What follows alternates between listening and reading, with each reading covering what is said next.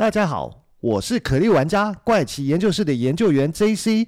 原神启动，首款多平台开放世界原神，点击下方资讯栏了解更多。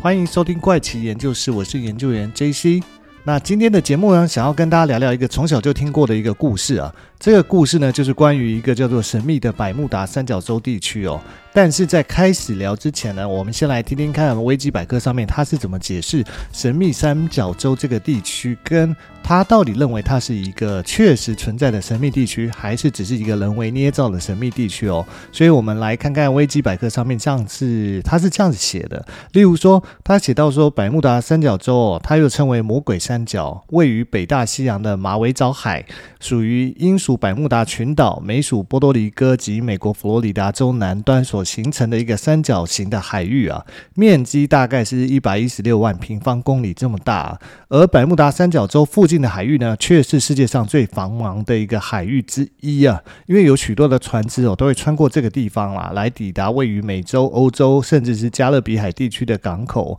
除此之外呢，二零一三年的世界自然基金会做了一项研究，这个研究呢列举出了全球十个最危险的海域哦，但是呢，百慕达三角洲并没有在这十个最危险的海域之中哦。所以换一句话来讲，就是百慕达三角洲并非神秘或危险的一个海域啊。但是呢，传说中百慕达三角洲屡屡发生飞机和船只神秘失踪事件了。但是根据一些研究，并不支持这种说法，因为种种的传言哦，在百慕达三角洲失踪的这些船只跟飞机啊。他们呢，因为一些传说的谣言故事啊，还有一些种种的神秘氛围包装啊，让大家都认为说，哦，这个是确有其事啊，甚至认为说失踪船舰是被外星生物或者是所谓的四维时空跟超自然现象导致而发生的哦。但是最早出现关于百慕达三角洲的一个叙述哦，是要追溯到一九五零年哦，一位叫做 E.B.W. Jones。他最早提及百慕大三角洲的一个失踪事件哦，他呢是美联社的呃关于一个花边新闻的记者，那他其实是写说。在那时候，有一些神秘的失踪事件哦，就是船只的失踪事件啊。Jones 呢的报道就记录到这个地区的舰艇啊、飞机啊，还有军事用途的交通工具哦，都神秘的失踪哦。结果他就把这些事件归咎于神秘的魔鬼三角啊。随后呢，有一个作者叫做 George X. Stamp，他在一九五二年的时候呢，也将事件报道大概描述成几种不可思议的船队失踪事件哦，并且刊登在一本叫做《命运》的杂志上。但是呢，百慕达三角洲一词一直到一九六三年哦，才被叫做一位叫做文森扎迪斯的呃作者在一篇文章里面首次使用哦，并且刊登于大商船队的杂志啊。但是呢，这样的说法却备受质疑哦，因为有人批评说，一九七四年的畅销书《百慕达三角洲》的作者贝利兹啊，对于某些神秘失踪事件的过分夸大，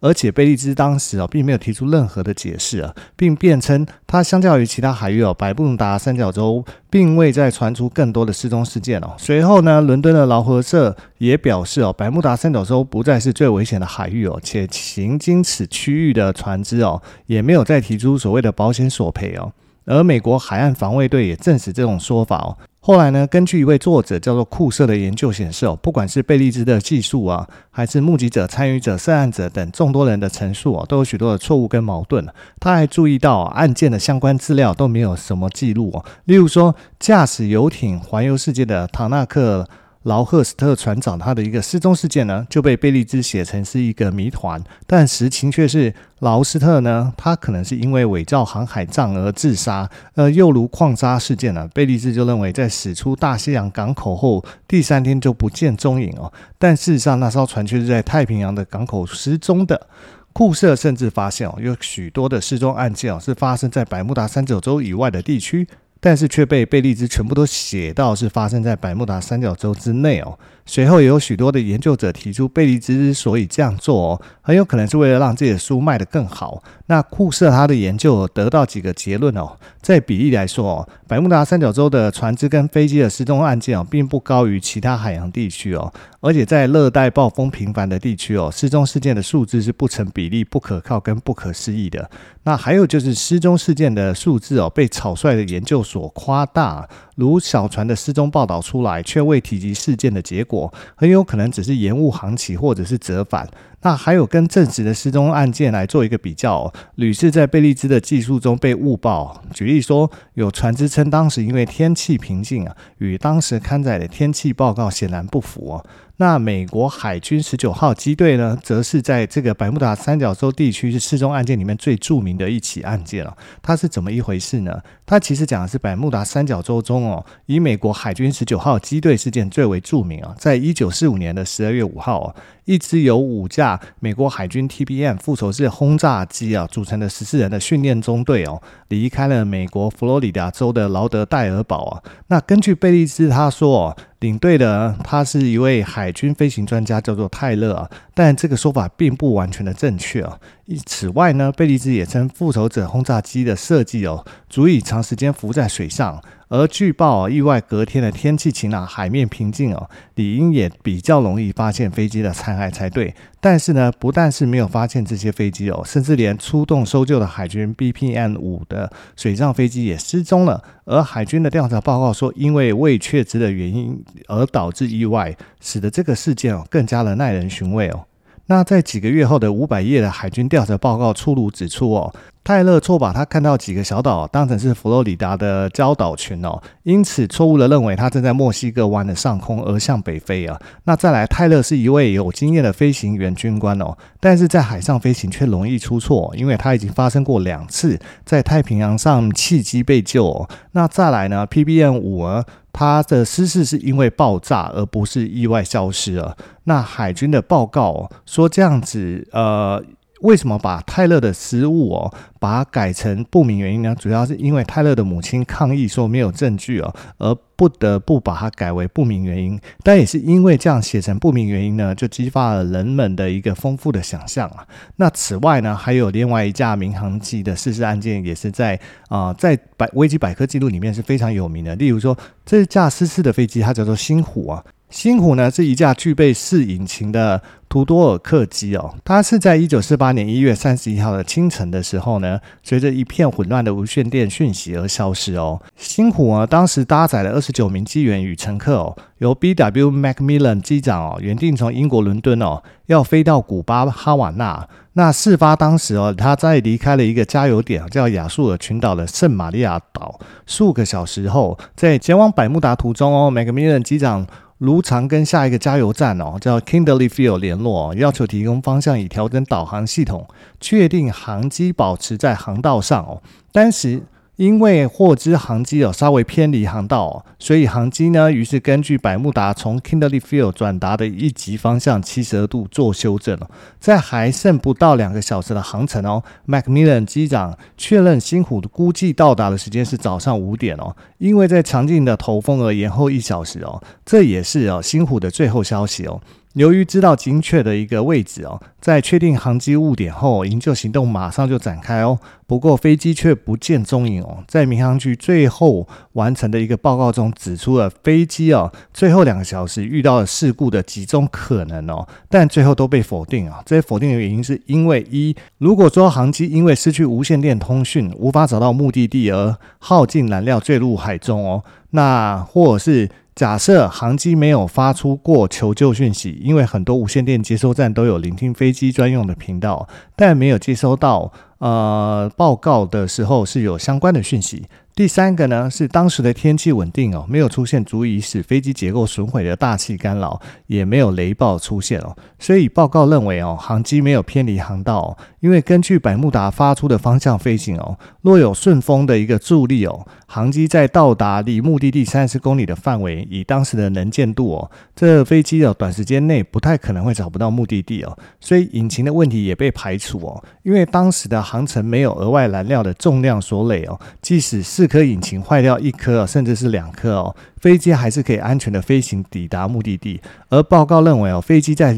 两个小时内坏掉三颗引擎哦，近乎是不可能的事情哦。所以在大量的证据之下啊。那调查小组讲述说，星虎失踪事件是有技巧，而报告的结尾哦，这次遇上的问题哦，实在是进行调查工作以来最让人困惑的。由于完全没有任何关于星虎事件的性质哦或成因的可靠证据哦，法庭只能够提出一些假设，当中没有任何一个能够谈得上很可能。在涉及人与机器的操作中哦，有两个性质大异的元素哦，其一是人这个不可预计的元素，那我们对此完全明白。那另外一个呢，是根据十分不同的定律运作的机器因素哦，在两个元素互相作用时，两个可能互之同时出现问题，或者外来的原因哦，使得人或机器不能应付哦，我们永远也不会知道到底这个事故中是发生什么事情导致星虎而不见了，而星虎的命运呢，只有继续成为一个悬案了。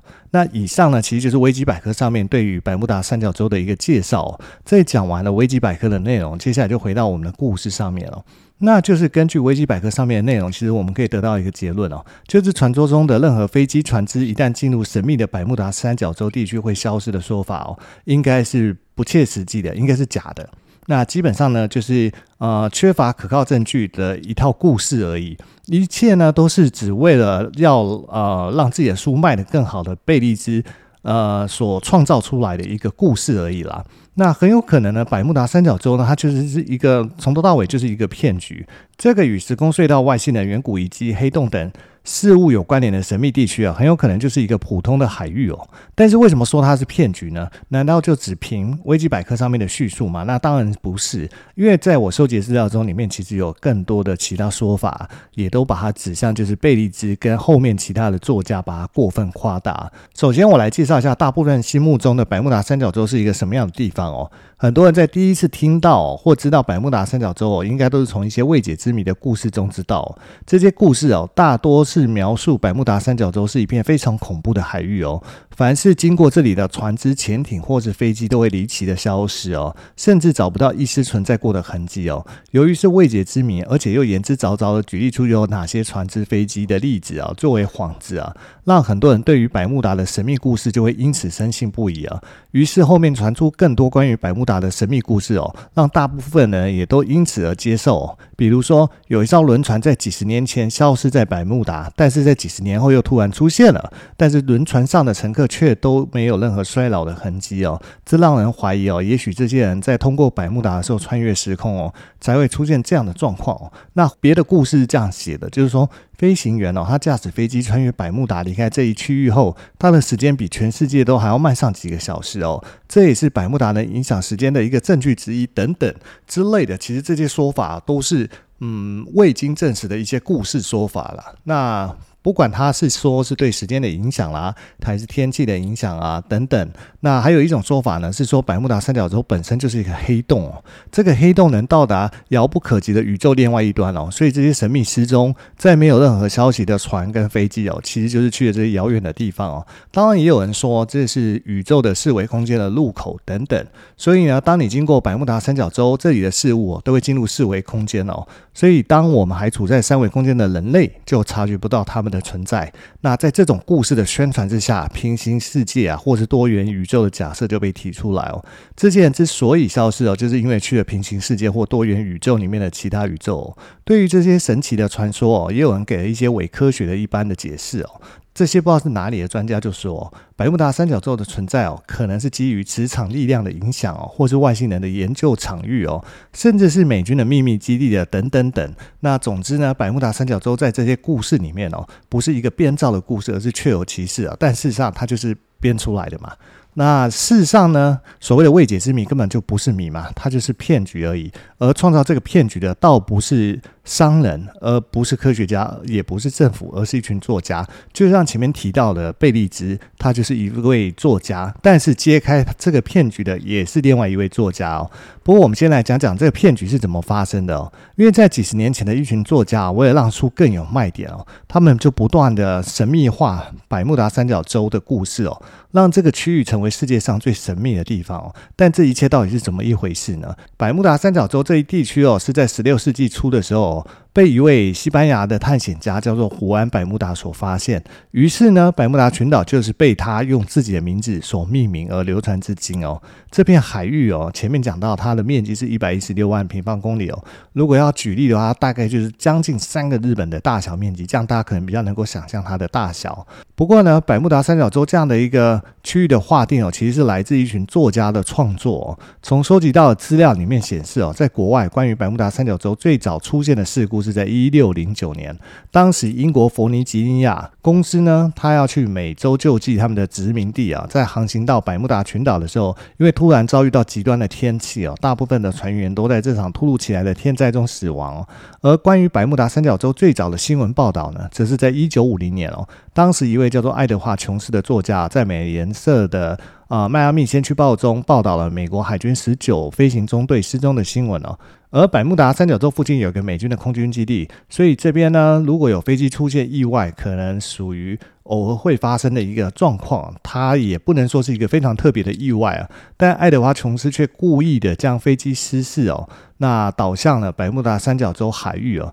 从此呢，关于百慕达三角洲的神秘传说就如雨后春笋般的被不同的作家所持续接力的创作。而爱德华琼斯是最早提出这样的一个三角洲的概念了，因此他也被称为百木达三角洲之父哦。虽然十九号机队的失踪非常离奇又神秘哦，但只靠爱德华琼斯的一次报道也不足以塑造这样的一个神秘的现象嘛。于是到了六零年代，一位叫文森加里斯的作者，就是刚刚前面维基百科有提到的那一位哦，他也觉得百慕达三角洲关于十九号机队失踪的故事非常有看头，所以他就进行了深度的二次创作。他为自己的文章写了一个非常吸睛的标题哦，就叫做《死亡的百慕达三角洲》。在这篇文章里面呢，文森就用肯定的语气去写啊。百慕达三角洲地区的海难频发啊，它的频率远远超过其他海域哦。但事实上呢，他从来没有去过百慕达三角洲，他也没有进行过所谓的数据调查。这一切呢，只是他自己的文字创作而已。那这一篇文章呢，给他带来非常多的收益啊，因此呢。他就一不做二不休，又出版了一本叫做《隐形世界》的书哦，继续对百慕达三角洲的神秘事件哦加油添醋了一番哦。但是呢，这一切都是他的创作故事，在没有任何的证据的情况下呢，他在之后的数十年哦，其他的作家看到他因为。对百慕达故事的创作，造成许多人对百慕达的一个追捧跟喜欢哦，也跟着加入到对百慕达三角洲再次创作的一个行列中哦。这些人编造了这些神秘故事哦，或借鉴其他地区发生的悬案了，就是换个地区、换个时间哦，就全部都安排发生在百慕达三角洲上面。包括当年的独眼巨人号军舰哦，在百慕达的失踪事件呢，这个就导致百慕达三角洲越来越神秘哦。而关于独眼巨人号失踪案件是怎么一回事呢？其实就这艘长达一百六十五公尺的军用运输船哦，在一个世纪前消失的一个船难事件啊，就在一九一八年哦，这艘运着一大批矿石的美国军用运输船哦，跟他搭乘的船员哦，就在这个海域内一起消失了。在当时呢，这艘船哦，其实常常担任运送煤炭的任务哦，穿梭在巴尔的摩啊、加勒比海、墨西哥跟巴西之间呢。而就在一九一八年的二月十六号，这艘运输船哦，再一次的执行货运的任务哦，就在当时离开巴西里约热内卢港口，向北行驶要回巴尔的摩的路途上，突然消失了。而当时这艘运钞船哦，还载着三百零六名船员跟一点八万吨的锰矿石哦。根据当地的讯息指说，人们最后一次看到独眼巨人号，就是在加勒比海的巴贝多附近哦。从此之后，再没有人看过它的踪影哦。当时的研究人员找不到这艘船任何的残骸，也没有发现船员的尸体哦。也没有任何这艘船遇难的一个痕迹，所以对于这艘船有许多的说法，其中一种就是误入百慕达三角洲而消失，但也有人反对这种说法。于是呢，就有研究人员透过蛛丝马迹发现哦，独眼巨人号在百慕达三角洲区域内的消失哦，并不神秘哦。经过历史文献的深入研究哦，研究人员发现哦，这艘运输船消失最有可能的原因哦，只是由于船只货物超载所导致的哦。那这个假设呢，可以通过离开牙买加港之前哦，运输船的船长留下的航海日志来作证哦。在船长的日志上面有留下一段话，那就是说，由于引擎发生故障哦，导致这艘船哦不适合运输大批的货物哦，所以研究人员确信哦，独眼巨人号只是因为两具引擎坏掉其中一具哦。导致了船只超载啊，进而在不确定的位置的海域上发生了船难而已。这就是独眼巨人号军舰失踪最有可能的原因啊。而到了一九七四年啊，一名叫做查尔斯·贝利兹的作家啊，看到百慕达三角故事的商机哦，就是前面提到维基百科提到这位贝利兹啊，于是他就开始创作一系列关于百慕达三角洲的故事，甚至是出书啊。那把这个地区的神秘性啊宣传的淋漓尽致啊，让他收获了将近五百多万册的一个销售量啊，也将百慕达的神秘气氛呢推到了一个巅峰哦。前面说到，百慕大三角洲之所以神秘起来，就是因为一群作家的一个创作，导致它变得非常神秘啊。那这些作家当然是为了自己的出书，呃，能够卖得更好而进行的创作。可是这些故事被拆穿呢，也是因为另外一位作家。他因为实地的考察跟收集证据哦，而导致他揭穿了里面的所有的故事的谜底啊。那这位故事呃，这位作家啦，他叫做赖瑞库舍，他也出现在一开始介绍的维基百科的资料当中哦。他其实收集了很多作家编撰的百慕达的未解之谜哦，并且一一的进行调查取证哦，最终创作出《百慕达三角洲之谜以解》一书哦，将自己的调查结果一一说明哦。不同于前面那些作家，他们都是自己想象的，而库舍呢，他本身是一个有经验的飞行员跟飞行教练哦，他亲自到百慕达进行调查，并查阅了空军。啊，海军还有保险公司等相关的报道，甚至找到当事人或当事人的家属调查，最终得到了一个结论哦，在百慕达三角洲地区发生的飞机跟船只失事的数量哦，比起其他海域相比哦，根本不突出哦，甚至还更低哦，甚至还有一个证据可以直接证明百慕达的安全，那就是垄断海洋保险的英国劳埃德保险公司曾经表示过，他们的情报显示呢，没有任何证据能够支持百慕达三角洲比其他地方有更多的失踪案件哦，那。就是从船家的船东来申请理赔的数量上就可以发现这件事情。而库舍将百慕达的故事揭穿以后呢，贝利兹依然四处在散播百慕达的一个谣言故事哦，甚至还说百慕达下方是一个金字塔哦。一得到这这个消息哦，库泽决定向贝利兹发出挑战哦，要求贝利兹提供海底金字塔存在的证据哦。但是对于这个挑战呢，贝利兹最终只能承认他所说的一切都是自己所创作出来的。基本上呢，关于百慕达的传闻呢，就此告。一段落，哦只不过我们从小听到太多关于百慕达三角洲的神秘故事哦。所以呢，最近甚至有一家挪威的邮轮公司叫普利马，它推出了百慕达三角洲之旅哦，预计要从纽约出发哦，前往这片充满神秘色彩的海域哦。两天的旅程呢，大概要加一千四百五十英镑哦。业者还承诺，如果船只真的消失哦，将对所有乘客提供全额退费哦。但不要担心会在百慕达三角洲之旅消失哦，这趟旅程的回程率哦，将达到百分之一百哦。英国的《镜报》跟《太阳报》都有报道哦。这趟旅程预计就是明年二零二三年的三月二十八号起航哦。乘客除了可以欣赏夕阳美景哦，还可以参加多个超自然论坛哦。讲者包括英国国防部调查 UFO 的波普啊，英国的神秘学作家雷德芬哦，还有自称是时空旅人的汉克斯，跟超自然现象记录者哈洛德等等的论坛哦。好啦，那这一集的故事就到此告一个段落哦。我们下集再见喽，拜拜。